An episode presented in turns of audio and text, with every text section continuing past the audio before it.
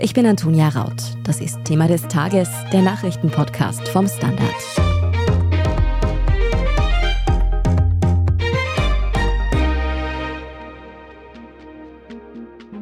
Die EU-Innenminister haben sich bei einem Treffen in Luxemburg auf strengere Asylregeln geeinigt. In Zukunft sollen Asylverfahren schon an den Außengrenzen der Union abgewickelt werden und Menschen sollen noch schneller zurück in ihre Herkunftsländer geschickt werden können, wenn sie wenig Aussicht darauf haben, Asyl in der EU gewährt zu bekommen. Kim Son-Huang aus der Standard Außenpolitik-Redaktion erklärt, was genau bei dem Treffen denn eigentlich beschlossen wurde. Und mit der Migrationsforscherin Judith Kohlenberger sprechen wir darüber, warum es bereits es viel Kritik an den bekannt gewordenen Plänen gibt und ob strengere Asylgesetze denn der richtige Weg für die EU sind, wenn sie verhindern will, dass mehr Menschen im Mittelmeer ums Leben kommen. Kim Son-Huang, du bist Redakteur im außenpolitischen Ressort des Standard. Jetzt ist auf EU-Ebene Migration ja eigentlich ein Dauerthema. War dieses Treffen denn gestern da ein großer Durchbruch? Also es ist weit weniger, als zum Beispiel die EU-Kommission 2020 vorgeschlagen hat. Die hat ja ein großes Asyl- und Migrationspaket präsentiert. Aber ja, man kann schon als einen Durchbruch bezeichnen, weil sich die Länder wirklich mal auf gemeinsame Asylregeln geeinigt haben. In Zukunft sollen Menschen, die in der EU Asyl suchen wollen, schon an den Außengrenzen sozusagen vorgeprüft werden. Was ist da geplant? Ja, das ist so quasi das, das Kernstück dieser neuen Regeln. Da wird es Schnellverfahren geben an den EU-Außengrenzen. Das ist für Menschen, die aus Ländern kommen, die als sicher gelten oder aus Ländern, deren Asylanerkennungsquote in der EU unter 20 Prozent liegt. Die sollen an den EU-Grenzen in große Asyllager kommen, wirklich so mit haftähnlichen Bedingungen. Und dort soll im Schnellverfahren entschieden werden, was mit ihnen passiert. Und binnen der nächsten zwölf Wochen sollen sie abgeschoben werden. Im Idealfall in ihr Heimatland, aber wenn das nicht geht, dann auch in einen anderen Drittstaat. Du hast gesagt, Menschen aus bestimmten Ländern, die als sicher gelten, sollen dort direkt wieder weggeschickt werden. Von welchen Ländern sprechen wir da zum Beispiel? Das ist unterschiedlich. Also jedes EU-Land hat da verschiedene Einstufungen. Beispielsweise werden der Kosovo, Bosnien und Herzegowina als sichere Staaten eingestuft. Das heißt, was erwartet die Leute, die dann eben in diesen Anhaltezentren warten müssen? Also das Verfahren selbst soll maximal zwölf Wochen dauern. Die müssen nur einfach warten. Also sie haben da kaum Bewegungsfreiheit. Das ist wirklich haftähnlich und müssen einfach warten, bis eine Entscheidung über sie getroffen wird. Deutschland hätte vorgeschlagen, dass zumindest Familien mit minderjährigen Kindern dort nicht ausharren müssen, aber ohne Erfolg. Warum und was sagen denn zum Beispiel Menschenrechtsexperten zu diesen ja haftähnlichen Bedingungen, die da geplant wären? Die üben natürlich Kritik, also auch grundsätzlich kritisieren sie diese Regel, weil es ja im Endeffekt das Asylrecht aushöhlt. Also das heißt ja, dass nicht mehr jede Person das Recht auf ein geordnetes Asylverfahren hat, sondern das ist ja was anderes, das ist ein Schnellverfahren. Also das ist die eine Kritik. Und was diese Regelung betrifft, Deutschland hatte sich dafür eingesetzt, die anderen Länder haben das abgelehnt, weil sie Missbrauch befürchtet haben. So im Sinne von, es könnten sich ja verschiedenste Personen als eine Familie ausgeben. Bestimmte Leute könnten sich als minderjährige Kinder ausgeben. Und das wollten die anderen Länder verhindern und Deutschland konnte sich da eben nicht durchsetzen. So müssten laut derzeitigem Plan also auch mitunter kleine Kinder dort über Wochen und Monate warten. Neben dieser Asylzentren an den Außengrenzen war aber auch die Verteilung der Asylsuchenden auf die EU-Länder ein großes Thema bei dem Gipfeltreffen. Worauf hat man sich denn dabei geeinigt? Ja, das ist miteinander verknüpft. Also der Plan ist, dass die Länder mit den Außengrenzen Plätze für Schnellverfahren bereitstellen sollen. Dafür werden aus diesen Ländern Menschen auf die anderen EU-Länder verteilt. Und das ist nach einem Verteilungsschlüssel, den die EU-Kommission erstellen wird. Und wer jetzt diese Menschen nicht aufnehmen will, so der Plan, muss pro Person rund 20.000 Euro zahlen. Das hieße aber, dass Mitgliedstaaten sich zu einem gewissen Teil von der Aufnahme von Asylsuchenden freikaufen könnten? Genau, diese Überlegung gab es schon länger. Es gab früher auch schon Abkommen, die vorgesehen haben, dass die EU-Länder verpflichtend Asylwerber aufnehmen sollen. Das ist gescheitert, unter anderem in Ungarn. Und jetzt versucht man es damit, dass diese Länder eben auch noch einen anderen Weg haben, eine andere Möglichkeit haben, die Hauptaufnahmeländer zu unterstützen. Vieles von dem, was wir jetzt besprochen haben, ist ja schon länger diskutiert worden. Es waren immer wieder Mitgliedstaaten, die dann eben dagegen waren, dass diese neuen Regeln kommen. Sind jetzt denn alle an Bord? Sie sind an Bord, weil einige eben auch müssen, weil es hat ja keine einstimmige Entscheidung bedurft, sondern es hat eine qualifizierte Mehrheit gereicht. Das heißt, es mussten 55 Prozent der Mitgliedstaaten zustimmen, die 65 Prozent der EU-Einwohner vertreten. Also Ungarn zum Beispiel hat nicht zugestimmt.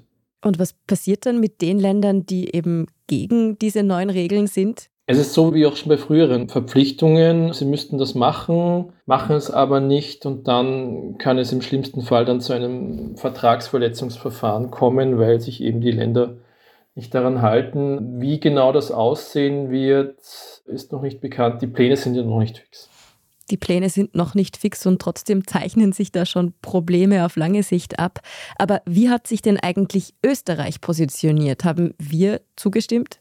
Österreich hat das alles begrüßt, hat aber auch betont, dass es mal nur ein erster Schritt ist. Also Österreich, die österreichische Regierung wünscht sich da noch weitere Verschärfungen. Österreichs Innenminister Gerhard Kahner ist ja auch eher für seinen strengen Asylkurs bekannt und er fordert immer wieder, dass Asylverfahren von Menschen, die in die EU wollen, nicht nur in EU-Mitgliedstaaten durchgeführt werden können, sondern auch in sogenannten sicheren Drittstaaten. Was hat es denn damit auf sich und ist dieser Vorschlag jetzt auch Teil des neuen EU-Plans? Die Idee gibt es, sie wurde auch gestern in Luxemburg besprochen. Laut Innenminister Kahner gab es neben Dänemark auch noch ein paar andere Länder, die das befürwortet haben. Er konnte sich aber, wie zu erwartet, finde ich, nicht damit durchsetzen. Er hat aber angekündigt, sich weiter einfach für diese Idee einzusetzen. Wie geht es denn dann jetzt mit diesen Ergebnissen im Detail weiter? Du hast schon gesagt, du hast schon gesagt, im Detail beschlossen ist da im Grunde noch nichts. Was kommt da jetzt auf uns zu? Das ist jetzt mal die Position der EU-Länder. Jetzt folgen dann Verhandlungen mit dem EU-Parlament, bevor das alles beschlossen wird. Da kann es dann auch schon noch Änderungen geben, also wenn es da bestimmte Forderungen des EU-Parlaments gibt. Im Idealfall soll es dann noch heuer beschlossen werden, damit dann alles rechtzeitig vor der EU-Wahl im nächsten Jahr in Kraft tritt. Es stehen also doch noch einige Schritte an, aber eine Richtung hätten die EU-Innenminister da jetzt vorgegeben. Welches Fazit ziehst du denn nach dem Gipfel? Ist eine Verschärfung der Asylregeln denn der richtige Weg für die EU? Also grundsätzlich ist es, wie ich schon gesagt habe, sehr zu begrüßen, dass es überhaupt mal eine Einigung gibt. Das ist mal besser als gar nichts. Und es war eigentlich auch zu erwarten, dass es zu Verschärfungen kommt. Also in den vergangenen Jahren ging der Trend schon in die Richtung, einige Länder mit EU-Außengrenzen griffen dann auch schon zu illegalen Pushbacks, in Griechenland mitunter sogar zu Entführungen. Also es war klar, dass es irgendwie zu Verschärfungen kommen wird, wie genau eben bis gestern nicht. Es gibt jetzt eine Einigung, die man in vielerlei Hinsicht kritisieren kann, also gerade in menschenrechtlicher Hinsicht. Am nächsten sind aber EU-Wahlen. Also so wie es derzeit aussieht, wird es da einen gewaltigen Rechtsruck geben. Und wer weiß, was dann in Sachen Asyl kommt. Und so gesehen ist es zu begrüßen, dass sie sich jetzt schon auf etwas geeinigt haben. Vielen Dank, Kim Son-Huang, für diesen Überblick. Wir machen jetzt eine kurze Pause und sprechen dann mit Judith Kohlenberger darüber, welche Kritik sie als Migrationsforscherin von der Wirtschaftsuniversität Wien an den jetzt bekannt gewordenen Plänen der EU hat. Bleiben Sie dran. Gibt es außerirdisches Leben? Haben Tiere ein Bewusstsein? Können wir durch die Zeit reisen? Es gibt so viele große Fragen, die uns Menschen seit Jahrtausenden beschäftigen. Aber erst jetzt kann die Wissenschaft Antworten darauf liefern. Oder neue Rätsel entdecken.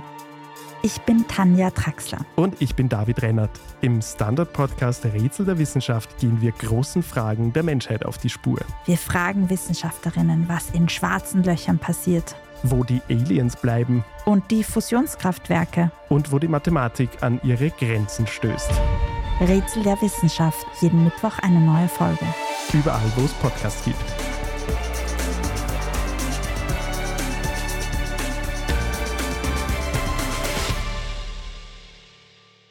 Frau Kohlenberger, Sie sind Migrationsforscherin und haben sich auf Twitter bereits sehr kritisch gegenüber dieser neuen EU-Pläne geäußert. Was bemängeln Sie denn konkret daran? Zuallererst bemängle ich mal, und das hat sich im Laufe des heutigen Tages sehr deutlich abgezeichnet, wie wenig Details bis jetzt über diesen angeblichen Durchbruch nach außen gedrungen sind. Viele Detailfragen scheinen gar noch nicht geklärt zu sein. Das finde ich bei einer so wichtigen Reform auf EU-Ebene wirklich bedenklich. Da hätte ich mir bessere und ausführliche Informationen gewünscht. Das aber nur als Vorbemerkung von dem, was durchgedrungen ist, sehe ich vor allem die jetzt angestrebten Grenzverfahren kritisch, deshalb, weil diese Form der Vorprüfung an der Grenze eigentlich den Namen Verfahren gar nicht verdient hat. Da geht es im Grunde darum, dass Personen aus Herkunftsländern mit sogenannter geringer Bleibewahrscheinlichkeit, also mit niedrigen Anerkennungsquoten, vorab quasi aussortiert werden sollen. Das heißt, die bekommen nach einer kurzen, maximal zwölf Wochen dauernden Vorprüfung gar keinen Zugang zu einem fairen rechtsstaatlichen Asylverfahren, sondern sie können schon im Rahmen dieses sogenannten Grenzverfahrens abgeschoben werden. Das ist tatsächlich sehr problematisch zu sehen, weil das Asylrecht ja festhält, dass es sich immer um eine Einzelfallprüfung handeln soll. Und ein Kern des Asylrechts ist ja, dass jeder das Recht auf Schutz hat, so er den Schutz benötigt. Das heißt, das Recht auf ein Verfahren hat, in dem die Schutzgründe, die Fluchtgründe angehört werden. Und das sehe ich da ausgehöhlt. Stichwort Schutz. Österreichs Innenminister Gerhard Kahner betont ja, dass es strengere Gesetze bräuchte, um zu verhindern, dass Menschen übers Mittelmeer sich auf den Weg machen und dabei ums Leben kommen. So wie das System jetzt ist. 2500 Menschen tot im Mittelmeer ertrunken. Daher müssen wir besser werden, gerechter werden. Was sagt denn die Forschung? Schrecken strengere Gesetze Asylsuchende tatsächlich ab? Man muss sagen, dass dieser Zusammenhang zwischen ich baue immer größere Mauern auf symbolischer wie auch auf tatsächlicher Ebene und deshalb bleiben die Menschen weg, dass der Zusammenhang einfach empirisch nicht nachzuweisen ist. Das zeigt einerseits die Forschung in unterschiedlichen Kontexten, die durchgeführt wurden, weltweit tatsächlich. Es gibt auch historische Forschung, auf die man da zurückgreifen kann. Andererseits zeigt es aber auch ganz banal die Erfahrung der letzten Jahre. Seit 2015 hat man ja im Grunde nur versucht, die europäischen Asylregeln zu verschärfen. Man hat immer mehr auf Abschottung, auf Abschreckung und Auslagerung gesetzt. Aber hat das denn dazu geführt, dass die Ankunftszahlen beispielsweise über das Mittelmeer gesunken sind, dass weniger Menschen zu Tode gekommen sind? Das muss man ganz klar verneinen, weil wenn das der Fall gewesen wäre, dann hätten wir jetzt ja nicht gerade wieder dieses Thema auf dem Tapet. Also dieses Rezept, auf das man so gerne setzt, diese Abschottung ähm, und möglichst zu verschärfen und einen restriktiveren Kurs zu fahren, das hat sich einfach als nicht tauglich erwiesen. Im Gegenteil, was wir sagen müssen, ist, dass von solchen Grenzverfahren, von hohen Mauern, von immer mehr Auslagerung, davon bleiben ja die Fluchtursachen, die Migrationstreiber im Herkunftsland unberührt. Was aber steigt, ist das Risiko, das Menschen auf sich nehmen müssen, um beispielsweise nach Europa zu gelangen. Also je schwieriger Grenzen passierbar werden, desto riskanter wird es für Menschen, ihr Recht auf Schutz in Europa in Anspruch zu nehmen. Welche Maßnahmen sollte die Union denn in Ihren Augen ergreifen, um Asyl in Europa neu zu regeln? Es ist sehr augenscheinlich, dass einige wesentliche Aspekte oder Bausteine eines ganzheitlichen und wie ich finde auch humanen Migration- und Asylsystems komplett ausgeklammert wurden beim gestrigen Migrationsgipfel. Das eine betrifft legale Zugangswege. Man gibt zwar vor, den Schleppern das Handwerk legen zu wollen. Es gelingt aber vor allem dann, wenn ich kostengünstigere, nämlich gratis Alternativen anbiete, die vor allem auch viel sicherer sind als die Schlepperei, indem ich Menschen zum Beispiel Zugang zu großen Resettlement-Programmen verschaffe, indem ich Dinge wie Botschaftsasyl vielleicht wieder andenke einzuführen. Dann hätten Menschen in Kriegsgebieten, in Regionen der Welt, wo kriegerische Konflikte herrschen, Zugang zu sicheren, legalen Fluchtrouten und müssten gar nicht mehr diesen gefährlichen und teuren Weg übers Mittelmeer auf sich nehmen. Diese Form der legalen Fluchtmöglichkeiten, das hat man gestern nicht mal thematisiert.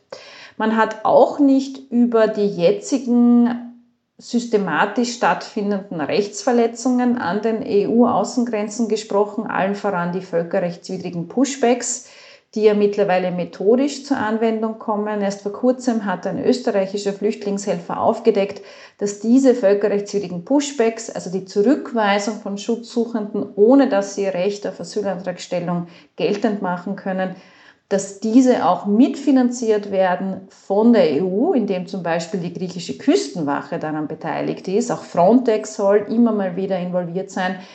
Diese Themen wurden auch nicht angeführt. Und ich glaube, das wäre so wichtig, weil wir haben zwar jetzt eine Reform der EU-Asylregeln, aber was viel wichtiger wäre, dass man die geltenden Asylregeln zuerst einmal voll inhaltlich zur Anwendung bringt. Und das ist in den letzten Jahren überhaupt nicht mehr passiert. Viele Bausteine, viele Aspekte des schon jetzt gültigen EU-Asylwesens wurden gar nicht mehr zur Anwendung gebracht.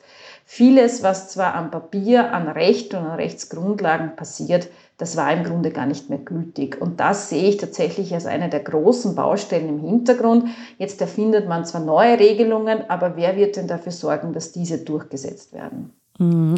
Es bräuchte also in der Realität auch umsetzbare Spielregeln. Vielen Dank, Frau Kohlenberger, für diese Einschätzungen. Herzlichen Dank. Das war's auch schon wieder mit dieser Folge von Thema des Tages. Danke fürs Zuhören und in der Meldungsübersicht sprechen wir gleich noch darüber, warum es gerade wieder Sorge um das ukrainische Atomkraftwerk Saporischia gibt. Wenn Sie keine Folge von Thema des Tages mehr verpassen wollen, dann vergessen Sie nicht, uns zu abonnieren bei Apple Podcasts, Spotify oder wo Sie Ihre Podcasts am liebsten hören.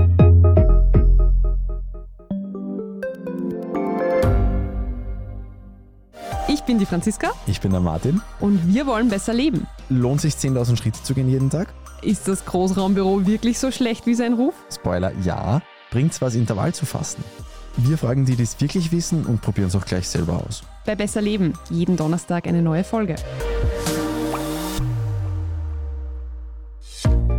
Und hier ist, was Sie heute sonst noch wissen müssen.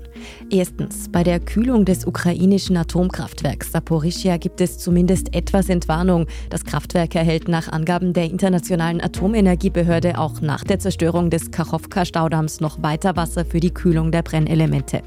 Zuvor hatte der ukrainische Betreiber des AKW gewarnt, das Wasser des Stausees reiche nicht mehr aus, um die Reaktoren im rund 150 Kilometer entfernten Kraftwerk zu kühlen. Die Lage sei aber weiterhin sehr unsicher und potenziell gefährlich, heißt es. Zweitens, Ex-US-Präsident Donald Trump ist erneut von der US-Justiz angeklagt worden. Es geht offenbar um die Affäre um geheime Regierungsdokumente, die Trump in seinem Privathaus in Mar-a-Lago verbotenerweise aufbewahrt hatte. Trump sei über die Anklage von seinen Anwälten informiert worden, schreibt er auf dem von ihm mitbegründeten Portal Truth Social. Er beteuerte seine Unschuld und nannte die Regierung seines Nachfolgers Joe Biden korrupt. Und drittens, auf dem Höhepunkt der Corona-Pandemie hat Österreich täglich geschlossen darauf gestarrt. Gemeint ist das Dashboard des Gesundheitsministeriums, auf dem nun über drei Jahre lang täglich die Zahl der Neuinfektionen, der Intensivpatienten und Todesfälle verkündet wurde. Jetzt ist damit Schluss. Mit 1. Juli soll dieses Dashboard eingestellt und durch ein neues ersetzt werden. Auf dem soll es sich dann nicht mehr allein um Corona-Infizierte drehen, sondern generell die Zahl der schweren Atemwegserkrankungen verzeichnet werden werden. Und eine weitere Lockerung gibt es auch noch. Corona-Infektionen sind mit 1. Juli auch nicht mehr meldepflichtig. Wir haben auch noch einen Hörtipp für Sie, wenn es auch für Sie bald in den Urlaub geht und Sie zu denen gehören, die im Flugzeug gern mal Herzrasen und schwitzige Hände kriegen, dann sollten Sie bei Besser Leben, unserem Schwester-Podcast, reinhören. Da geht es dieses Mal darum, wie wir Flugangst überwinden können. Besser Leben finden Sie ebenso wie alles weitere zum aktuellen Weltgeschehen auf der Standard.at. Falls Sie Feedback für uns haben und uns das gerne mitteilen wollen, dann schicken Sie es uns am besten an podcast.derstandard.at. Und wenn Ihnen unsere Arbeit gefällt, dann können Sie uns auch unterstützen, zum Beispiel mit einem Standard-Abo. Ich bin Antonia Raut. Danke fürs Zuhören, schönes Wochenende und bis zum nächsten Mal.